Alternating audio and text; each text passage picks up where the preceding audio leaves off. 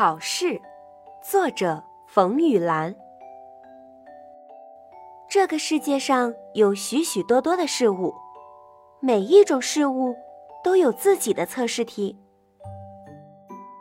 鱼的考试，鱼儿们要考五千千米自由泳，它们顺着水流游到陌生的海域，要记住每一个深海峡谷。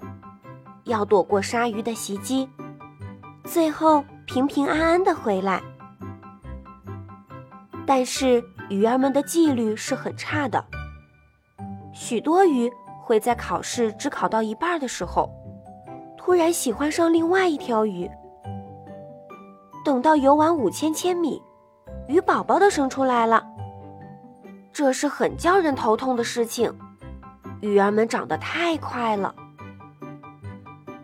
梨树的考试到了秋天，梨子熟了，一些年轻人高高兴兴地坐在梨树下看书。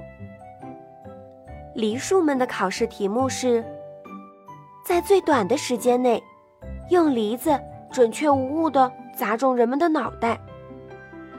这可不是什么简单的事儿。如果梨子太大，把人的脑袋砸疼了。以后就再也没有人肯坐在树下看书了。如果梨子小了，没有熟透，怎么摇都摇不下来，年轻人会说：“这树是怎么回事儿？得了痒痒病吗？”他们会再去找其他的地方。梨树们都说考试题太难了，他们非常羡慕苹果树。自从有棵苹果树上的一颗苹果砸中了牛顿的脑袋以后，苹果树们的考试就全部取消了。因为世界上只有一个牛顿，他们不能再砸出第二个、第三个牛顿来了。烟囱的考试，烟囱常常为了吐出的烟圈不够圆而发愁。要么干脆就曲曲弯弯，像根麻花似的也行啊。可偏偏就是一会儿圆，一会儿曲曲弯弯。要它圆的时候它是弯的，要它弯，它又变成圆的了。炊烟是不可控制的。一位读了很多年书，依然没有毕业的烟囱学长严肃地说。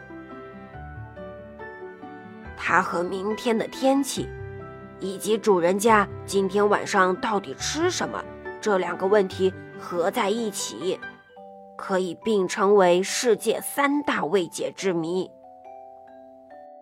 风儿们被要求把地下的塑料袋吹起来，吹得高高的，像风筝那样在天上飘来飘去。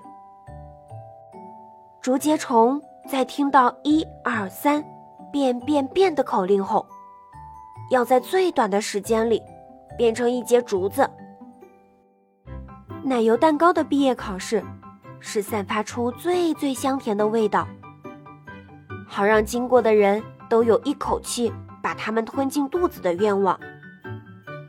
驴子被要求想尽一切办法吃到挂在额头上的胡萝卜，那根胡萝卜很大，很新鲜。让人一眼就能看出来，它真的是根胡萝卜。你呢？你的考试题是什么？你都能答对吗？